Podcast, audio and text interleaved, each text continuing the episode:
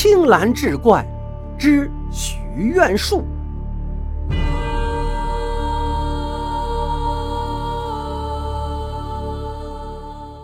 话说刘员外家大业大，富甲一方，家中独女婉儿年方二八，很多大户人家托媒提亲，可没一个能入刘员外法眼的。这一天，绣楼里百无聊赖的婉儿打开窗户向外张望，无意中看见不远处山坡上有一个放牛娃。婉儿小姐趴在窗台，呆呆地看着这个放牛娃。话说这个放牛娃名叫栓柱，是附近村子一个地主家的小长工。他和婉儿年纪相仿。天色渐晚，栓柱把缰绳套在牛脑袋上，从怀里取出一根竹笛，吹了起来。笛音欢快清亮，栓柱慢悠悠地走在前面，那牛儿在后面慢悠悠地跟着。栓柱领着牛儿绕过一道院墙，无意间一抬头，正好与婉儿四目相对。婉儿见这个少年虽说穿着一身补丁衣裳，可也算是干净。最可笑的是，栓柱在前面吹着笛子走，后面跟着那头黄牛，慢慢悠悠咀嚼着刚刚吃过的青草，一嘴的白沫。婉儿小姐在窗台上不禁莞尔，而栓柱却难为情的赶紧低下头。就这样，一人一牛伴随着笛声渐行渐远。从这天以后，婉儿每天都会趴在窗台上，呆呆地看着山坡上的栓柱，而栓柱也会站在山坡上向绣楼这边遥望。最开心的时刻，也许就是栓柱领着牛从绣楼墙外经过的那一刻。他们没有山盟海誓，甚至没有说过一句话。却是已经相互暗生情愫。这一天，栓柱再次从院墙外经过，婉儿竟从绣楼里丢出一个绣花的荷包来，然后害羞地关上了窗户。栓柱捡起荷包，一脸深情地抬头望向婉儿的绣楼。他将荷包系在笛子上，接着那美妙的旋律再次响起。栓柱刚想离去，就听见一棵树后传来咳嗽声。栓柱回头一看，原来是自己家的少主人。这少主人名叫陈虎，比栓柱大两岁。他曾经托媒到刘家提亲，可是被刘员外拒绝了。但这小子却没有死心，每天都会来婉儿的绣楼下偷看。就听陈虎说道：“哟，穷小子，艳福不浅呐！”哎，少爷，栓柱不知该说些什么，赶紧拉着牛离开。这也不怪他，毕竟自己只是人家陈家的一个下人。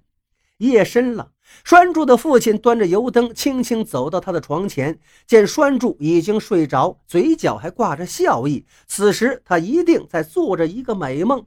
父亲的脸颊有些潮红，看样子是刚刚喝过酒。他看着儿子，轻轻地给栓柱掖了掖被子，一脸的欣慰。因为就在刚才，少东家陈虎还夸奖了栓柱一番。还送给他一只贵重的新笛子。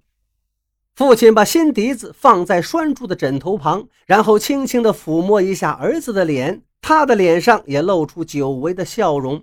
顺手从栓柱的枕头下面抽出那只系着绣花荷包的笛子，因为少东家陈虎说过，家里的老太太看中了栓柱笛子上的那个荷包，想拿过去照着这个样子做一个。十天后，喜鹊登枝叫喜，刘家上下喜气洋洋。而栓柱这十天来放牛时却没有吹过一次笛子，因为那只系着绣花荷包的笛子，此时却握在婉儿小姐的手里。一想到这只笛子的主人，婉儿小姐的脸就红了。父母之命，媒妁之言，刘员外也是看到这个荷包之后，才将姑娘的婚事定下来。听前来提亲的媒婆说。这笛子的主人名叫陈虎，一表人才，是人中龙凤。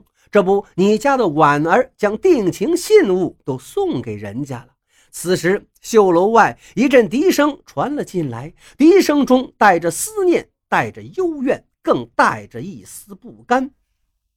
婉儿听到笛声，看了看手里的竹笛，又摸了一下那亲手缝制的绣花香荷包，她明白了。此时的她心里有怨，有不甘，还有愤恨，更有万分的不舍。当小丫鬟推开绣楼房门时，却发现婉儿已经倒在血泊之中，已经是割腕自杀了。一口棺材，一抔黄土，娇滴滴的一朵玫瑰花掩于黄泥之下，孤零零一架弱身骨，一个人躺在荒野中，任凭那风吹雨淋。白发人送黑发人，刘员外悲痛欲绝，婉儿的母亲更是哭得死去活来，两个人的眼睛都熬得血红。而婉儿的头七刚过，每到夜深人静的时候，婉儿的坟前一阵阵哭声传来，凄凄凉凉，让人听得毛骨悚然。村里人说这是婉儿的鬼魂在作怪，于是要请道士来捉鬼。刘员外不想让外人惊扰了女儿的亡灵，更别说要被道士捉走了。于是他要去给女儿守坟。天黑之后，刘员外提着一口刀，怀里揣着一壶酒，来到了女儿坟前，看着那一堆黄土，想想女儿平时的乖巧，刘员外泪流满面。他找了个背风的草窝躺了下来，喝了几口酒，眯着眼睛小睡起来。一阵哭声传来，声音凄凄惨惨。刘员外猛地睁开眼，一手握住刀，另一只手轻轻拨开草丛，向女儿的坟头看去。女儿的坟前立着一个白影，正哭得痛心。那身形并不是女儿。正在刘员外犹豫的时候，只见那个白影哭着跪在坟前，掏出纸钱，拿出火镰，烧起纸来。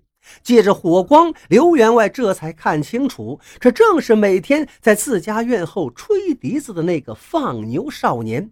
此时，放牛少年哭着烧完纸，然后在坟前坐下，从怀里掏出笛子，悠悠地吹了起来。那笛音如泣如诉，悲悲切切，让人听了不禁落泪。刘员外走上前去，站在放牛少年的身旁，目光中透着和蔼。刘员外的到来，放牛少年没有惊讶，而是把自己如何与婉儿相识，如何私定终身，后来又如何被换了定情信物，自己又是如何每日过来祭拜之事，说了清楚。接着又哽咽地说：“现在自己决心赴死，愿与婉儿做一对亡命鸳鸯。”孩子，你给我磕个头吧。刘员外抽泣了几声，道。放牛少年先是一愣，紧接着面露喜色，回身给刘员外深深的磕了一个头。刘员外也不去搀扶，眼中含着泪，扭身就回家了。第二天，婉儿的坟前一棵歪脖树上吊着一个人，正是那个放牛的少年。刘员外让人刨开女儿的坟，让两个孩子并骨合埋在一处。不知从什么时候开始，那棵曾经吊死过放牛少年的歪脖子树，如今却成了年轻人的许愿树。他们来到许愿树前许愿：前世与谁情牵犬，来生是否又相逢？今生梦断黄泉路。彼岸花前泪有声，血色石前谁铭刻？香台泪眼望几层？依你梦里恋今生，不羡神仙不羡僧。奈何桥上莫远走，相约转世伴来生。悠悠往事随风过，脉脉柔情绕骨疼。款款深情石上住，绵绵海誓伴山盟。